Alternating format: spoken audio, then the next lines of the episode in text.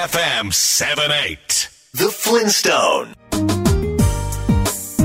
地球と遊び地球に学ぶザ・フリントストーン。この番組は自然や環境をテーマに毎週スペシャルなゲストをお迎えしてお届けしています。帯渚です。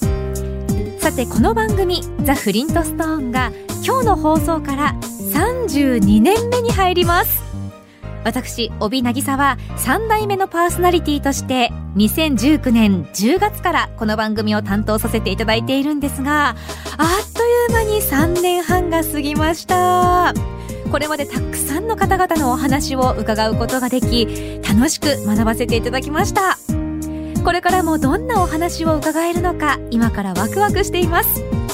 32年目のフリントストーンもどうぞよろしくお願いいたします。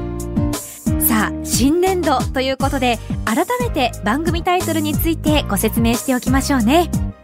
フリントストーンは火打ち石という意味がありますが実は1960年代に日本のテレビでも放映されたアメリカのアニメーション原始家族フリントストーンにもあやかっています。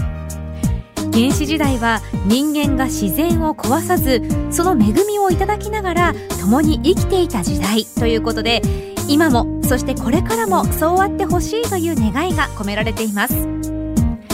そんな番組「ザ・フリントストーン」今週は記念すべき第1回目のゲストで番組のシンボル冒険ライダーそして NPO 法人地球元気村の大村長風間真司さんをお迎えします。風間さんは1950年生まれ山梨市出身。1982年に日本人として初めてパリ・ダカールラリーに参戦。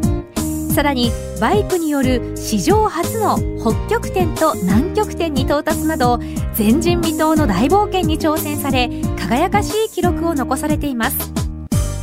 そんな風間さんが1988年に仲間と設立したのが地球元気村で人と自然が調和している社会の実現を目指して作られたプロジェクトです。今日は人も地球も元気になる活動の最新情報など伺います。Bay FM The Flintstone. Nature is beautiful The beauty that cannot be man-made. 今週のゲストは、この番組の記念すべき第1回目のゲスト、冒険ライダー、そして地球元気村の大村長、風間真司さんです。よろしくお願いいたします。はい、よろしくお願いします。なんかね、大村長っていつも言ってくれるんだ、毎年ね。何や大村長かなと思うんだけど、はい大村長の風間です。お願い いいたします。この番組、ザ・フリントストーンがこの4月から32年目に入ったんですけれども、風間さんが仲間と共に作った NPO 法人地球元気村は、い今年で35年目になるんですよね。はい、もうね、さあっという間ですね。あっという間ですか？で35年前とね、はい今は変わんないから面白いね。自然っていうものに対してのテーマね。ああ。やっぱみんなやっぱ自然好きだね。うーんうん昔はその自然に好きになってくれっていうメッセージをね、はいまあ広く訴えていこうっていうところで始まったけど、ええ今もうすごい空前のキャンプムーブじゃん。はい。で、なんかもうアウトドアの洋服とかね、そういったものも普通に街でも着るのが当たり前になったりした。うんあのそういう意味ではすごく普及した。けどまあ人はその自然が常にこう好きだなっていう感じはね、うんうん今も昔も変わんないなと思って見てます。はい。あの、風間さんには毎年4月の第1週目に出演いただいているんですけれども、30年を超える長いお付き合いということで、本当にありがとうございます。昔ね、あのね、4月1日はい。はって言ってさ、ええむちゃくちゃホラ話をしたのよ。っていう思い出。俺は太平洋で飛び魚になるとか言っちゃってさ。で、飛び魚なんてどうするんですかって。いや、アメリカまで飛び魚で行く行くのさ、みたいな。そんな話よくしてたよね。今通用しないね、そんな話。いいよ。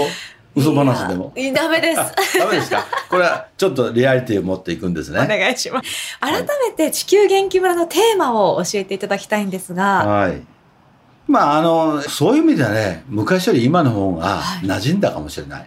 要するにね、もともと足元にある自然と、もうちょっとこう、仲良くしながら、うん会話をしながら、文明、文化を進めていきましょうよっていううんメッセージなのね。はい。で、当時ね、えー1988年ね、思いっきり、その、まあ工業化とか、思いっきり生産力を高めていくっていう、まあ、あの、国のとか、まあ世界中がそっちの方向に必死になっていった時代で、えー、時はバブルという時だったんだよね。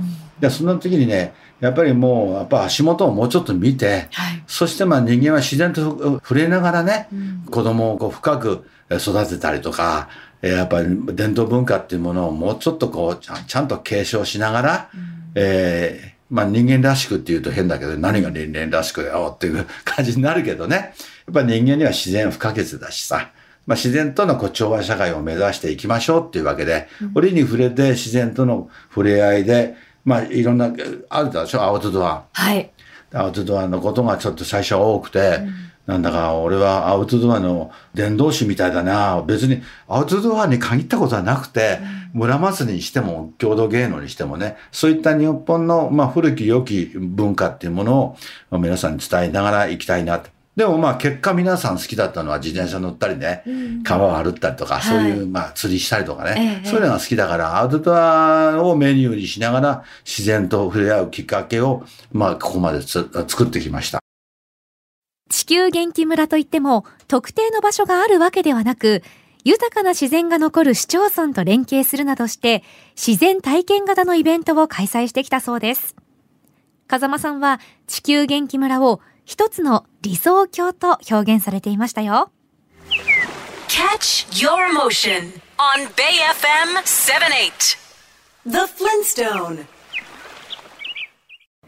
ベイ FM から帯渚がお送りしているザ・フリントストーン。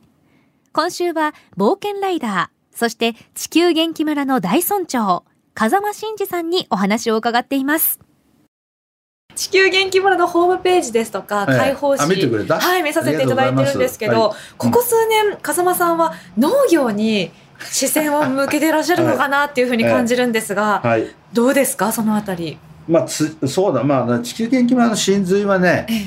まあ、結局さ、あの、元気村の、あの、焚き火の炎みたいあるでしょ、はい。あれはまあとりあえずいや焚き火の炎なんだけど実は命の炎なんだよと。命のときめきっていうものを表していまして、はい。まあそれは元気の証拠でもあるよね。うん。その人間がこうが醸し出す元気や、えー喜びや幸せっていうものはねどっから来てるかってやっぱ自然から来ていて、でその、まあ、足元の土をいじってね、そこに、あの、まあ、作物を作って、で、そこが、それを食して、人間、命から命をつないでいくっていうね、その循環がうまく滞りなくスムーズにいくことが、まあ、健康の一つの、まあ、なんつうの、循環ね。だからそういうんで、まあ、あの、皆さん買ってくればあるほうれん草や野菜、ネギっていうものをね、自分で作って、そしてそれは土から生まれた土の元気が、えーネギの葉っぱに伝わって、その葉っぱを食べることによって僕らは元気を、伝わってくるっていうね。はいこう、お互いっていうか、こう、循環型ね。まあ、そういったことを意識してもらうために、えー農業やってんだけどね。まあ、もうちょっと言えば、お互いそ、そこで見てもらいたいのは命なんですよね。はい。命っていうものは、すあの、土の中にもね、スプーン一個一個の中にも70何億億のね、微生物がいて生命なんだよね。ええ。その生命そのものが強い生命力を持っていることが我々の元気であるっていうことをね、考えようよということだね。そうですね。でまあ分かりきってるけどさ、うんなかなかなかなかこれが忘れちゃうんだよね。そうですよね、うん。意識しないとっていうね、うん。はいあの山梨市に地球元気村ファーム、天空の畑というものがありますよね、はい。それはどんな畑なんですか？それはね、天空の畑なんですよ。広さはどれぐらいになるんえっですか？とね、どんぐらいあるかな？に、に、3000坪ぐらいあるかな？まあでね、畑が46区画あって、はい。で、それがまあ、標高が約700メートルぐらいのは、ちょっと高いところにあるのね。それでそこをよく時々あの見下ろすとはい、甲府盆地が、あの、ただ、たなびく雲の下に見えたりとかさ。で正面の方には富士山がドーンと、まあ、へえーね、午後目以降顔出してさ、おい、こんにちは、みたいな感じでうん挨拶ができるわけ。いいねだからまあそこをあの呼んで天空の畑ってまあつけたんですよね。はいでも皆さんすごい喜んでくれてね、もうそこ嫌だっていう人誰もいない。もう大人も子供も喜んでね。なんかその大空間の中で心も体ものこう広々とこう羽を広げるっていう気分なんだよね。お話に出てきた地球元気村のトレードマークは焚き火の炎で、ロゴも含めて制作されたのはダンボールアートで知られるアーティスト。現在は東京芸術大学の学長でいらっしゃる日比野勝彦さんなんです。どんなマークとロゴなのか、ぜひ地球元気村のホームページを見ていただければと思います。Feel the breeze with the pleasure of music. Bay FM 78. The Flintstone. ベイ FM から帯渚がお送りしているザ・フリントストーン。今週は冒険ライダー、そして地球元気村の大村長、風間真司さんにお話を伺っています。地球元気村の真髄は焚き火の炎、命の炎。人間が醸し出す元気や喜び、幸せは自然から来ているんですね。山梨市にある地球元気村ファーム、天空の畑では、じゃがいもやさつまいもなどを育てているそうです。去年はオリーブの木も植えたそうですよ。他にも村民の皆さんと味噌作りを行ったり、秋には収穫祭を開催し、大地の恵みを分かち合っているということですが、風間さん、天空の畑で作物を育てたり収穫したりする作業からどんなことを感じますか？まあ畑に来るってことは土をいじるってことはその命と触れ合うってことになるんだけどまあそうだね。美味しいを感じるね、いつもね。畑に行くとねまあ、昼飯が美味しいんだよね。でそれあのそれに入れ込むそのだあの大根にしろ年次にしても作るからね。だから特にこう美味しいはなんかなんかなんだろうなんだろう農業から始まるのかな美味しいは。本当にあの汗かいて、はい、美味しくて、うん、作業をして、うんうん、で語りをして、はい、で大人も子供もねあの跳ね回ると。この世の楽園ですね。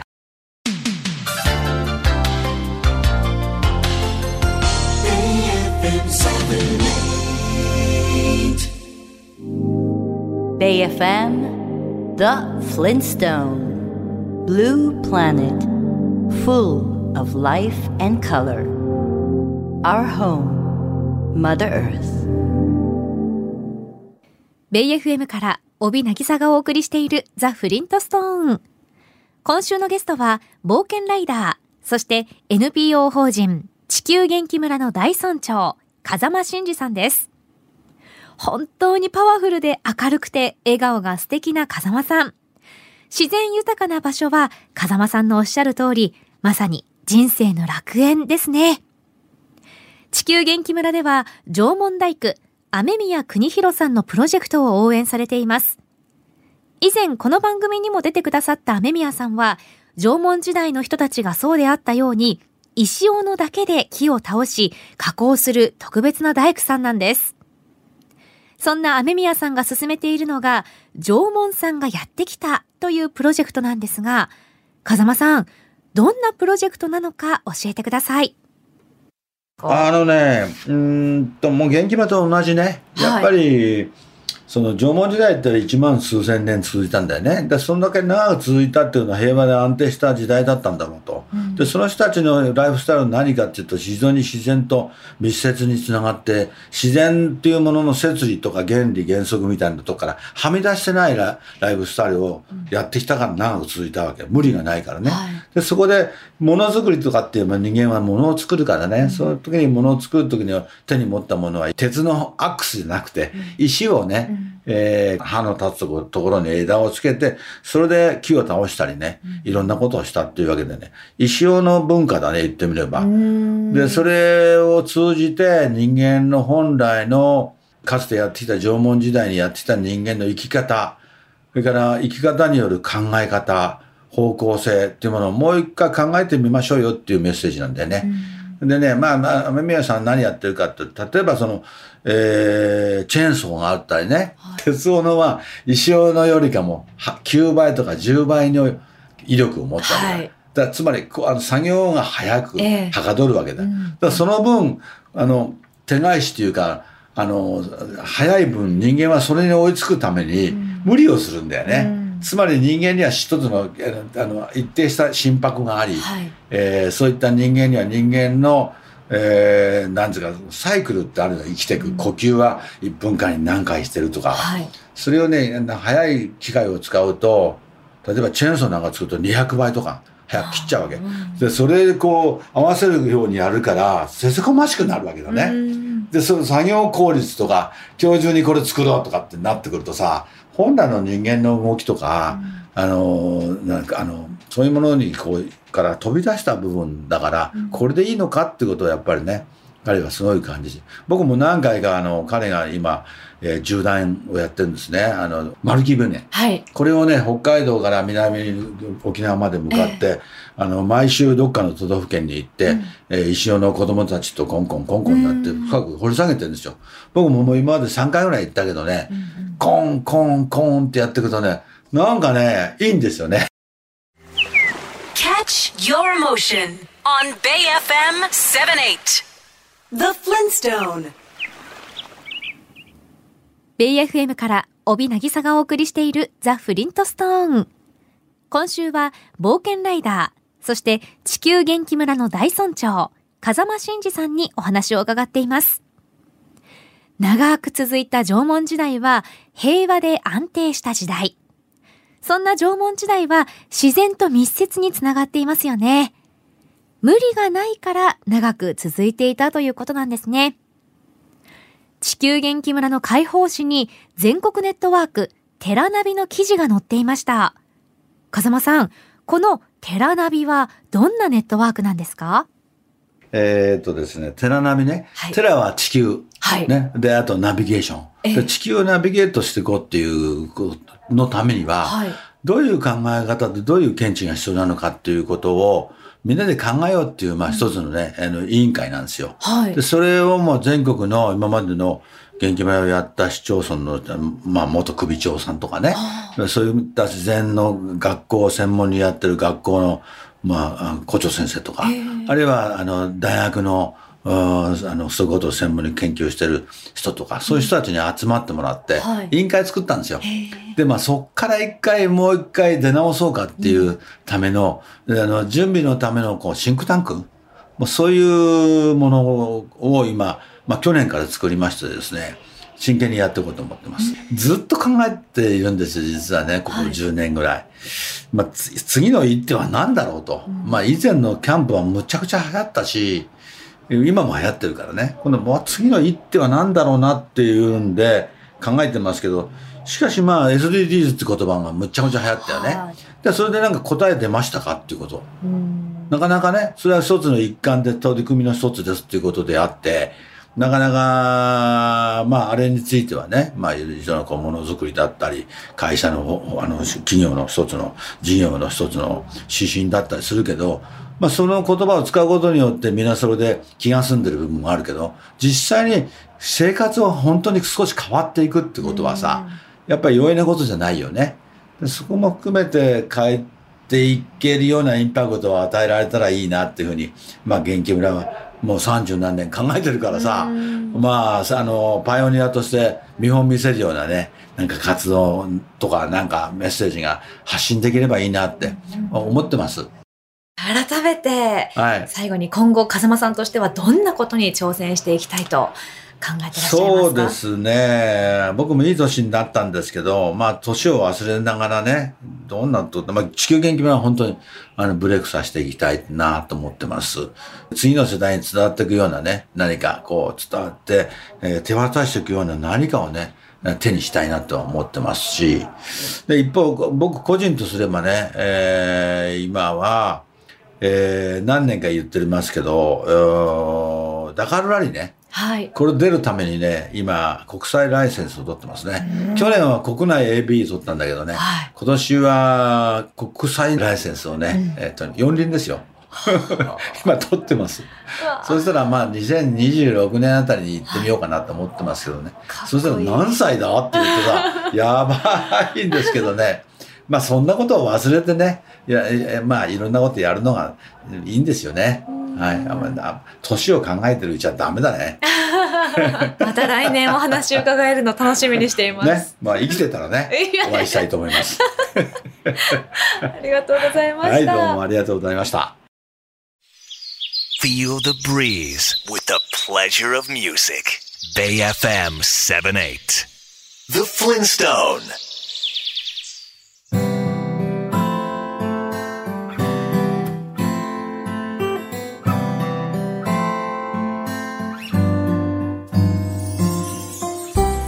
今週は冒険ライダーそして NPO 法人地球元気村の大村長風間真司さんにお話を伺いました。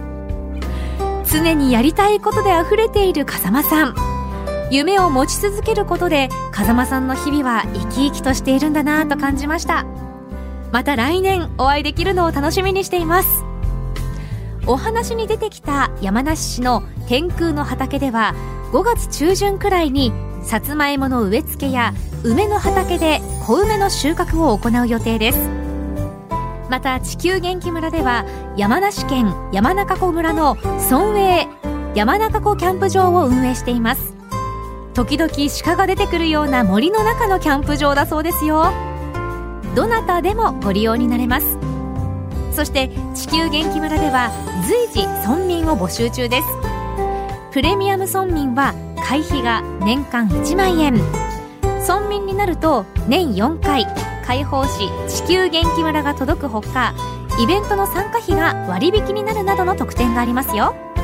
詳しくは地球元気村のオフィシャルサイトをご覧ください。縄文大工の雨宮邦弘さんのプロジェクト縄文さんがやってきたもぜひ応援してくださいね。いずれのサイトもこの番組のホームページにリンクを貼っておきます。この番組はホームページも充実していますよ。今日のインタビューの書き起こしや情報そして写真も掲載しています。ぜひ読むザ・フリントストーンもお楽しみください。来週は海洋冒険家白石幸次郎さんをお迎えし来年再びスキッパーとして挑戦する世界一過酷なヨットレースバンデグローブへの熱い思いに迫ります。お楽しみに。それでは来週の日曜日夜8時にまたお耳にかかりましょうザ・フリントストーンお相手は私帯渚でした Bay FM, The Flintstone. Did you know that there's a theory that Earth itself is a giant living organism? Keep in mind that just like all living creatures, we, mankind, are a part of nature.